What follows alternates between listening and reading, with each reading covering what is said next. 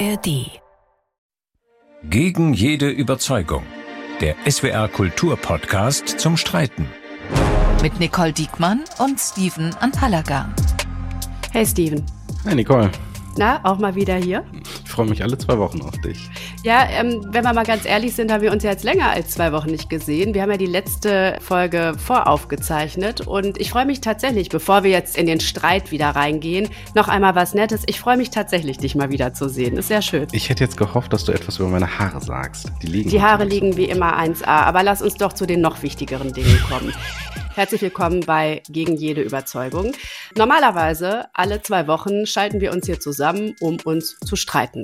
Einer von uns vertritt eine These und der oder die andere hält dagegen. Und zwar aus Prinzip. Nicht unbedingt, weil er oder sie der anderen Meinung ist, sondern weil wir finden, für jede Meinung gibt es meistens gute Argumente. Das heißt, im Zweifel, wir verraten nicht wer oder ob, vertritt jemand von uns eine These gegen die eigene Überzeugung. Und wir, das sind Steven Anpalagan. Ich bin Publizist und Autor und Geschäftsführer von Demokratie in Arbeit. Und ich bin Nicole Diekmann, wohne in Berlin und arbeite hier als Hauptstadtkorrespondentin beim ZDF und außerdem als Kolumnistin für T-Online. Und das hier ist unser heutiges Thema. Die Innenminister der EU haben in Luxemburg eine deutliche Verschärfung des europäischen Asylsystems in Angriff genommen. Migranten ohne Bleibeperspektive sollen unter haftähnlichen Bedingungen interniert und deutlich schneller abgeschoben werden. Das sorgt für viel Empörung, die wir nicht anheizen wollen mit populistischen Parolen. Die Genfer Flüchtlingskonvention muss weiter gelten. Asylverfahren müssen unter demokratischer Kontrolle bleiben. Aber für die geplante Verschärfung gibt es legitime Argumente. Befürworter sagen erstens, Erstens, schon jetzt herrschen Wohnungsnot, Fachkräftemangel und Haushaltsnot. Das System ist überfordert. Zweitens, der Dauerstreit um das Asylrecht fördert die Politikverdrossenheit. Und drittens, besser jetzt eine Lösung erzielen als später. Rechtsextrem geprägte Regierungen könnten in Europa sonst noch mehr Einfluss haben. Wir diskutieren deshalb die These, eine Verschärfung des Asylrechts ist richtig. Und diese These verteidige heute ich. Wie viel Zeit nehmen wir uns? Ich würde sagen, wir nehmen uns heute 25 Minuten. Na, dann geht's los. Das erste Argument. Probleme gibt es genug. Das System ist schon jetzt überfordert. Wir reden über Wohnungsnot, und zwar akute Wohnungsnot. Wir reden über explodierende Mieten. Wir reden über Mietendeckel. Wir reden über Fachkräftemangel und wir reden über einen Haushalt, der mittlerweile zur Chefsache geworden ist, weil die Koalition in Zeiten von Krisen, Nachkrisen, Corona, Krieg in der Ukraine, whatever, sich überhaupt auf gar nichts mehr einigen kann, zumindest mhm. anscheinend nicht mit dem Bundesfinanzminister. So, wir haben also eine Multikrise. Und viele dieser Aspekte werden natürlich auch von steigenden Zahlen von Menschen, die zu uns kommen wollen, noch zusätzlich strapaziert. Also alleine die Frage nach Wohnraum, nach bezahlbarem Wohnraum und auch die Frage nach Fachkräften. Ich breche das mal einmal runter auf ein ganz konkretes Beispiel. Wer soll denn noch Deutsch als Fremdsprache unterrichten? Es ist jetzt schon massiver Unterrichtsausfall in den Schulen. Auch das sind Fachkräfte, die gebraucht werden. Und die werden eben mehr gebraucht, je mehr Menschen nach Deutschland kommen. Und deswegen würde ich dringend sagen, ist eine Verschärfung des Asylrechts nötig. Hm. Ich glaube ja, das System war und ist immer überfordert. Ähm, ich kann mich an keinen Zeitpunkt erinnern, wo wir in den letzten 30 Jahren gesagt haben, yo, jetzt haben wir endlich die Wohnungsnot in den Griff bekommen.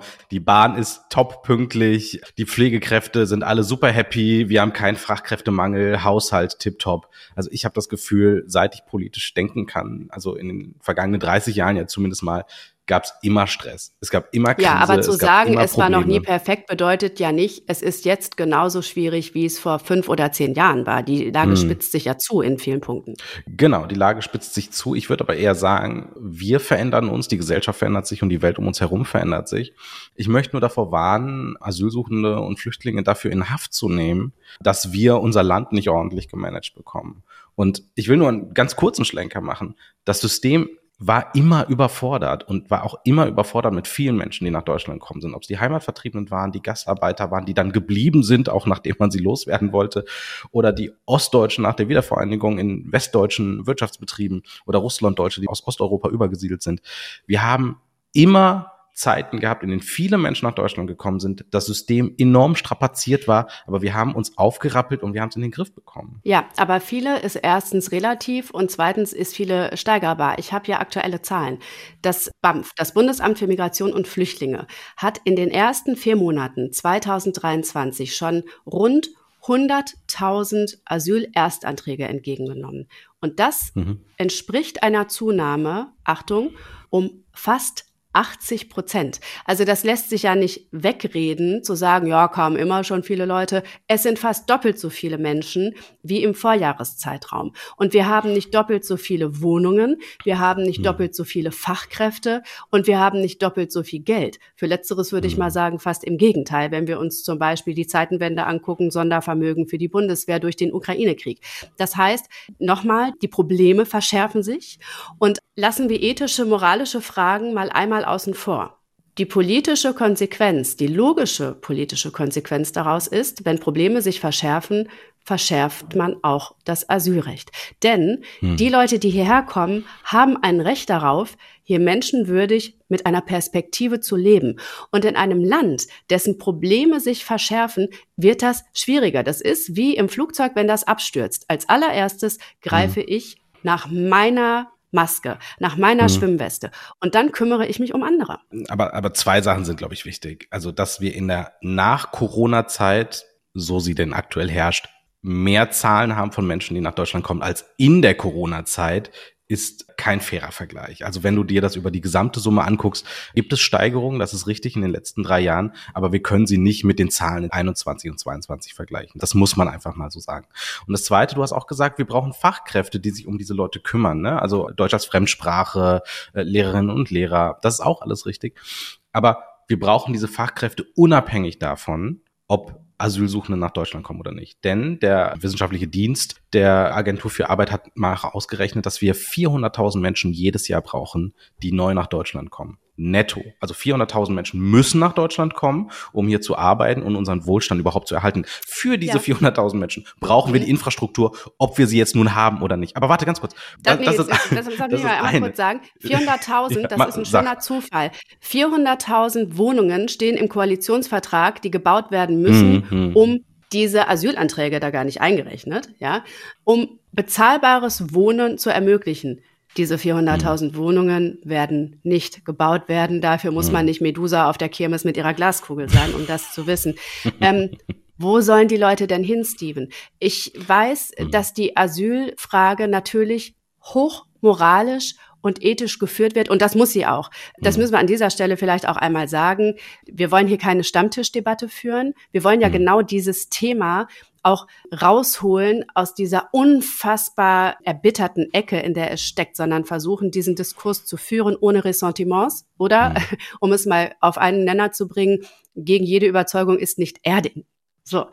Ähm, natürlich wird hier hochmoralisch geführt, aber man muss sie sowohl moralisch, ethisch führen, als aber auch höchst pragmatisch. Und zu der Pragmatik beziehungsweise zu der praktischen Ausgestaltung gehört auch eine äh, weitere Sache, die ganz wichtig ist. Du hast nämlich gerade das Thema Fachkräftemangel angesprochen. Fünf Jahre nachdem 2015 so viele Leute gekommen sind, hatte jeder zweite von denen einen sozialversicherungspflichtigen Job. Das heißt, die Arbeitskräfte die wir so dringend benötigen, rekrutieren wir auch aus denjenigen, die Asylsuchen nach Deutschland kommen. Und die, mhm. die Asylsuchenden in den 80er nach Deutschland gekommen sind, die sind mittlerweile hart integriert in diese Gesellschaft. Natürlich, die fangen alle ganz unten an, aber es endet auch häufig damit, dass sich diese Leute in der Mitte der Gesellschaft finden, die Kinder und Kindeskinder dann Arbeit haben und dieses Land voranbringen. Und ich glaube, das ist ein kausaler Zusammenhang, den wir ganz, ganz häufig übersehen. Mhm. Also 50 Prozent, ich lasse jetzt mal diese öde Frage, ist das Glas halb voll oder halb leer weg? Mhm. Ich würde lieber auf einen anderen Punkt gehen. Ähm, mhm. Du nennst gerade die Jahre 2015, 2016. Das ist ja die sogenannte Flüchtlingskrise. Das ist jetzt mhm. auch schon wieder sieben, acht Jahre her. Du hast gerade mhm. von den 80er Jahren gesprochen. Und die Debatte, wie gut oder wie schlecht die sogenannten Gastarbeiter integriert worden sind in der Bundesrepublik Deutschland, die müssen wir, glaube ich, nicht mehr führen. Die Frage ist beantwortet, nämlich so gut wie gar nicht. Mhm. Was hat sich denn seitdem getan, Steven? Was hat sich seitdem getan? Asyl, Flucht, Integration, Migration, das sind die dicken politischen Bretter. Keiner hat mhm. da Bock drauf. Was das Problem daran ist, ist, dass Politik eben nicht in solchen Zeiträumen denkt, sieben, acht Jahre, auch nicht, bleiben wir mal in Deutschland, in Vierjahresrhythmen, so lang sind die Legislaturperioden, sondern in Landtagswahlen, in Kommunalwahlen. Das heißt, da lässt man lieber die Finger von. Da kann man eigentlich hm. nur verlieren. Im Zweifel eine Wahl. Und deswegen passiert so selten was. Und eine Verschärfung ist das Signal, wir kümmern uns, wir wollen ins Handeln kommen. Und das ist tatsächlich, glaube ich, dringend notwendig, weil das so selten passiert. Und damit kommen wir zu Argument Nummer zwei. Das zweite Argument. Der Dauerstreit um das Asylrecht fördert die Politikverdrossenheit. Wenn du dir mal anguckst, wie hoch mittlerweile Wahlbeteiligungen sind oder, um es präziser zu formulieren, wie niedrig, wenn du dir hm. anguckst, hm. welche Parteien gerade in Umfragen vorne liegen und wie groß bei denen teilweise die Diskrepanz ist zwischen Sonntagsfrage und der Kompetenz, die Leute ihnen zumessen. Ja, all das zeigt, dass die Menschen immer politikverdrossener werden. Und hm. sowas wie Asylrecht, gemeinsames europäisches Asylrecht, einfach mal laufen lassen. Hoffen, dass sich die Frage, ob man da noch mal ran muss, einfach gar nicht stellt. Also gar nicht handeln. Ja, das fördert Politikverdrossenheit. Warum sollten die Leute Politikern, Parteien, Institutionen wie der EU vertrauen, wenn die einfach nichts machen, wenn die durch Passivität tatsächlich auf sich aufmerksam machen, beziehungsweise immer dann, wenn sich eine Krise wieder auftut oder verschärft, als diejenigen dastehen, die es einfach nicht gecheckt haben.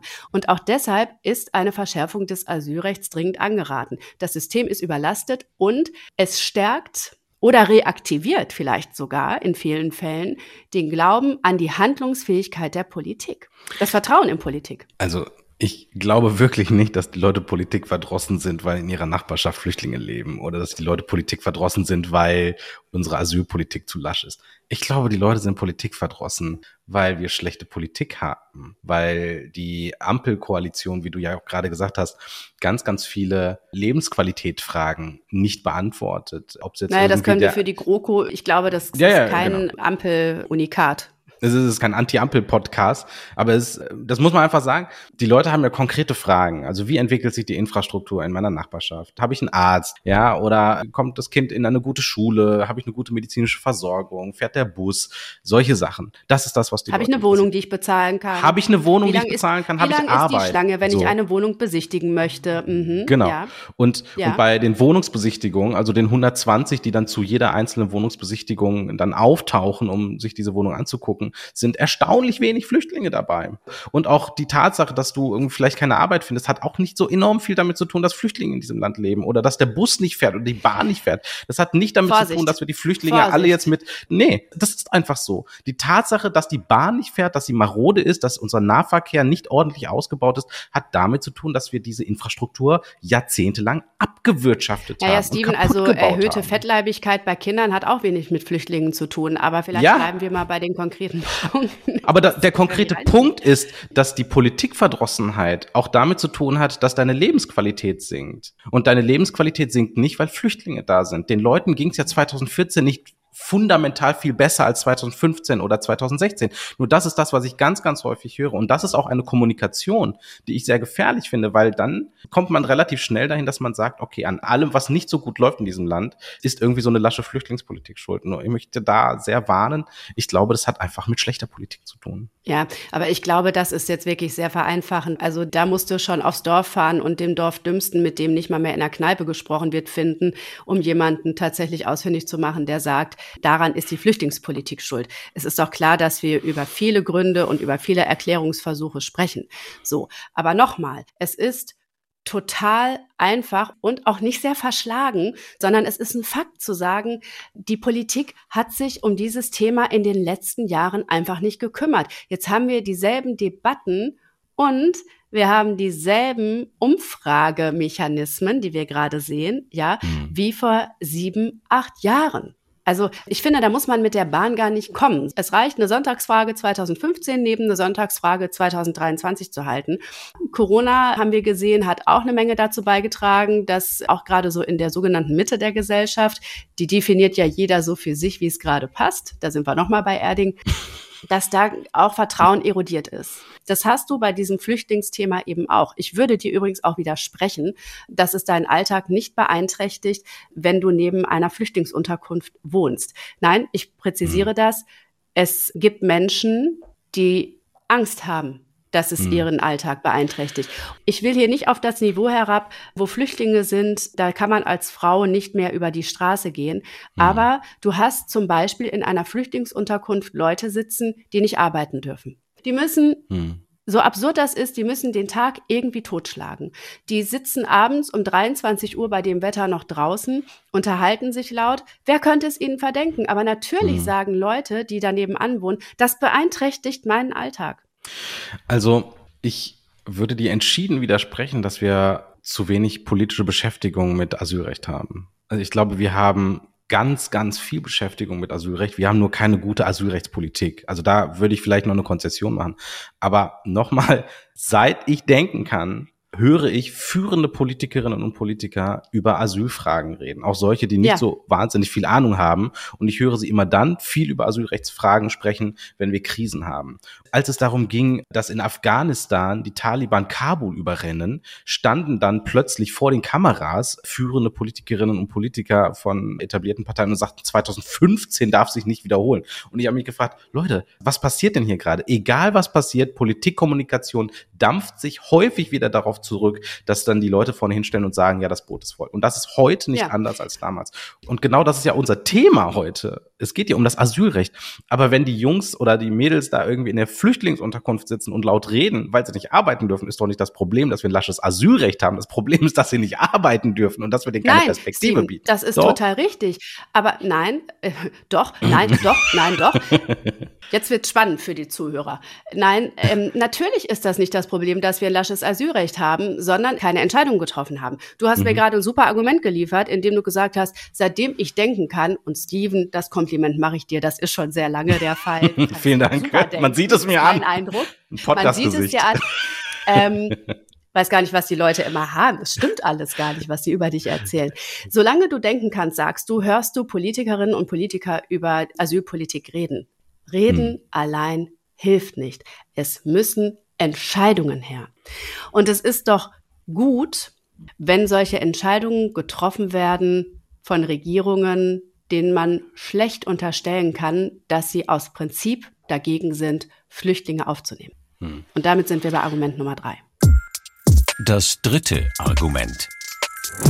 Besser jetzt eine Lösung erzielen als in einer EU mit noch mehr rechtsextrem geprägten Regierungen. Es hat, glaube ich, niemand einen Hehl draus gemacht, dass auch die nächstes Jahr anstehende Europawahl ein Motor dafür ist, dass man jetzt mal mhm. ins Handeln kommt auf europäischer Ebene.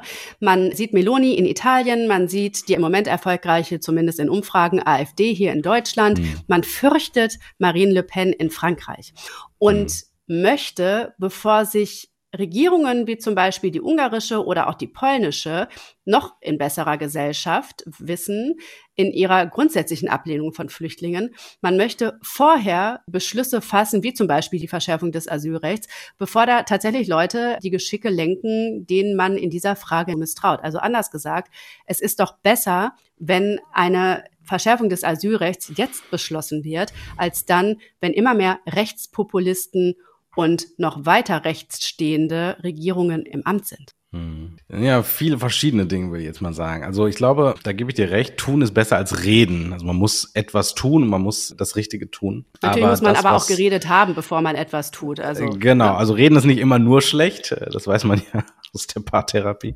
Wäre auch ähm, schlecht sonst für unseren Podcast, sieht, wenn ich das an dieser Stelle einmal genau. ich finde Podcasts doof. Aber man muss kluge Entscheidungen treffen und man muss mhm. das, was man tut, möglichst im Einklang mit rechtlichen Statuten tun. Und das ist in Europa nicht immer der Fall. Und es ist sogar sehr, sehr selten der Fall, wenn es um Asylrecht geht. Also wenn wir nochmal zurückdenken an die Lager in Lesbos, hier an Moria, wenn wir an die Bedingungen an der polnischen Außengrenze denken, das ist Unrecht, was dort passiert. Europa genau. und die Europäische Union konstituieren Unrecht. Sie etablieren Unrecht. Und zwar nicht, weil sie da keine kluge Entscheidung getroffen haben, sondern es war in vollem Bewusstsein, haben sich europäische Staaten hingesetzt und dieses Unrechtssystem etabliert. Wir haben eine europäische Grenzschutzagentur, die darf sich ja nicht Polizei nennen, namens Frontex. Das ist Ich würde sagen, 80 Prozent dessen, was die tun, ist Unrecht und ich würde sogar sagen, 50 Prozent dessen, was die machen, ist menschenunwürdig. Da werden ankommende Flüchtlinge auf irgendwelchen Gummibooten dem Mittelmeer zurückgeschoben. Es gibt illegale Pushbacks, es gibt Gewalt, es gibt sogar Folter. Deutsche Gerichte haben verboten, zeitweilig Menschen nach Griechenland zurückzuschieben, weil die Lager dort menschenunwürdig waren. Also es ist gut, wenn wir das aufräumen würden, wenn es dort eine Politik gäbe, die diese Verhältnisse verbessert, meinetwegen auch mit Einschränkungen, was auch immer. Aber das, was jetzt gerade beschlossen wurde, das GEAS, also das gemeinsame europäische Asylsystem oder Asylrecht, ist ja etwas, was diese Verhältnisse noch weiter verschärfen würde, wo die haftähnlichen Bedingungen oder die Haft selbst, auch von Kleinkindern, tatsächlich in Recht eingegossen wird. Und das ist gefährlich. Das ist eine. Und das Zweite, das möchte ich auch nochmal sagen, ich sehe auch einen großen Unterschied natürlich zwischen etablierten Parteien und rechtspopulistischen oder rechtsradikalen oder rechtsextremen Parteien sogar. Das ist ja völlig eindeutig. Aber der Schaden, der entsteht durch die Anbiederung an eine vermeintlich verunsicherte Bevölkerung, der ist gleich groß oder vielleicht sogar noch größer. Also die ÖVP in Österreich, das ist ja eine etablierte konservative Partei, aber die hat kein Problem damit, mit Rechtsextremen von der FPÖ zusammenzugehen und anschließend ja, da Krawall ähm, zu machen in Europa. Das ist ja. richtig. Ich finde aber, was man gerade hört, ist, dass du auch zu denjenigen gehörst, deren Vertrauen in Politik massiv gelitten hat. Ich gehe mal davon aus, dass es mal besser war, mhm. denn wir müssen einmal auch noch festhalten für uns, das, was jetzt gerade auf dem Tisch liegt an Vorschlägen, das mhm. geht jetzt erstmal in das Trilogverfahren. Ja, das heißt, mhm. das wird weiter verhandelt. Und die Grundvoraussetzung in dieser Debatte, dass da Haftanstalten entstehen sollen an den EU-Außengrenzen, das ist ja erstmal nur eine Annahme. Das ist mhm. ja auch erstmal nur eine Behauptung. Ich will gar nicht sagen, dass das der Königsweg ist. Den gibt es, ja. glaube ich, in dieser Frage tatsächlich nicht. In der Frage von Flucht, Vertreibung, Asyl, Integration, Migration. Aber nochmal, es ist zumindest der Versuch, etwas zu hm. ändern. Und ja. ich finde, ein großes Problem an der Asyldebatte ist, dass die sich sehr oft im Konjunktiv bewegt. Man müsste, wir würden, es sollten. Aber unser aller Alltag und auch der Alltag dieser Menschen, die aus total nachvollziehbaren Gründen weg wollen von da, wo sie sind, der spielt sich im Indikativ ab. Mhm. Da funktioniert der Konjunktiv nicht, jedenfalls nicht im politischen Handeln. Es ist Aufgabe von Menschenrechtsorganisationen, von NGOs, das Maximum zu fordern. Es ist Aufgabe von Politik, das Machbare zu gestalten. Und das geht in Anbetracht der multiplen Krisen, denen wir uns gegenüber sehen, der krassen Probleme, die sich immer weiter herausbilden und offenbaren, das geht nur mit Steuerung und das geht nur mit einer Verschärfung des Asylrechts. Hm. Man darf sich nicht treiben lassen. Also Politik darf sich nicht treiben lassen, darf sich nicht treiben lassen von den Ängsten, die in der Bevölkerung existieren und darf sich nicht treiben lassen von Umfragen und darf sich nicht treiben lassen von vermeintlich einfachen Lösungen. Und es ist auch manchmal besser, wenn es im Konjunktiv bleibt, bin ich ganz ehrlich. Also äh, indikativ, das wollte ich gerade noch weiterführen. Wir haben das indikativ gesehen beim Brexit das spielte Einwanderung und Asylrecht und wer kommt ins Land und wie gehen wir damit um, eine ganz, ganz, ganz große Rolle. Und die Leute haben gesagt, weißt du was, dann nehmen wir uns einfach komplett aus der EU. Und das war eine konservative Partei, ne, die das gemacht hat. Da Politikverdrossenheit ähm, übrigens auch eine große Rolle gespielt. Beim eine ganz große Rolle sicherlich, ja. aber eben auch ganz, ganz viel Lügen und irgendwie diese Instrumentalisierung und Desinformation, mh, ja diese Gemengelage, ich sehe es auch, was du sagst, ne, mit den Rechtsextremen oder mit den nach rechts tendierenden Regierungspartnern zuweilen und dass wir da etwas tun müssen, auch auf europäischer Ebene und in der europäischen Politik. Ich bin aber ehrlich gesagt auch sehr froh, und das hast du gerade äh, eingeführt, dass das nochmal besprochen wird, auch über das Europäische Parlament verhandelt wird. Denn wir brauchen sicherlich einen anderen Weg oder wir brauchen eine andere Lösung als die, die wir gerade haben oder überhaupt ja. eine möglicherweise, weil wir gerade überhaupt gar keine haben. Aber so wie es gerade ja. ist, das GEAS, also dieses gemeinsame europäische Asylrecht, das kann so nicht bleiben und die Verschärfungen nee. können so nicht bleiben. Wir brauchen einen Weg, denn du hast eben gesagt, man darf sich nicht treiben lassen, man darf sich gar nicht erst in die Lage bringen, getrieben werden zu können. Und in mhm. diese Lage kommt man durch Untätigkeit. Und da stehen wir jetzt. Und ich glaube, dass wir uns in den Fragen, die wir gerade diskutiert haben, nicht mehr einigen, aber ich bin mir sicher, es gibt doch ein, zwei Punkte, da funktioniert das. Wenigstens darauf können wir uns einigen. Man kann das gar nicht oft genug betonen und muss es genau deswegen tun. Grund- und Menschenrechte sind nicht verhandelbar. Darauf einigen wir uns, oder? Ganz, ganz sicher. Aber weil sie nicht verhandelbar sind, müssen wir alles tun, damit sie gesichert sind. Und das bedeutet, wir müssen unser Asylrecht in einen rechtssicheren Rahmen überführen. Und das bedeutet auch unbequeme Entscheidungen treffen. Das heißt, in dem Augenblick, wo wir das Vertrauen der Leute in eine funktionierende Politik wiederherstellen, können wir eine Debatte führen auf Sachebene, die auch den Nährboden für Ressentiments entzieht. Und ein Weg, dieses Vertrauen wiederherzustellen, ist übrigens auch, das wäre mir auch nochmal wichtig, das in dieser Folge zu sagen, die Infrastruktur, die im Moment für Geflüchtete in manchen EU-Staaten existiert, wenn sie den Namen Infrastruktur überhaupt verdient, hm. so zu gestalten, dass sie menschenwürdig ist. Hm. Und eine dieser unbequemen Wahrheiten, wo wir uns ehrlich machen müssen, ist, dass nicht jeder Mensch, der nach Deutschland möchte, nach Deutschland kommen kann. Dass nicht jeder Mensch, der in Deutschland Schutz ersucht, auch diesen Schutz bekommt und dass diejenigen, deren Schutz ersuchen wir ablehnen, Deutschland auch wieder verlassen müssen und dass das eine Seite des Asylrechts und des Asylsystems sein muss, dass leider Gottes so existiert, weil wir sonst ein Asylrecht nicht etablieren können. Abschiebungen, da machen wir mal noch mal eine extra Folge zu, würde ich vorschlagen. Aber mit unserer sind wir jetzt, glaube ich, ja, durch. So ist es.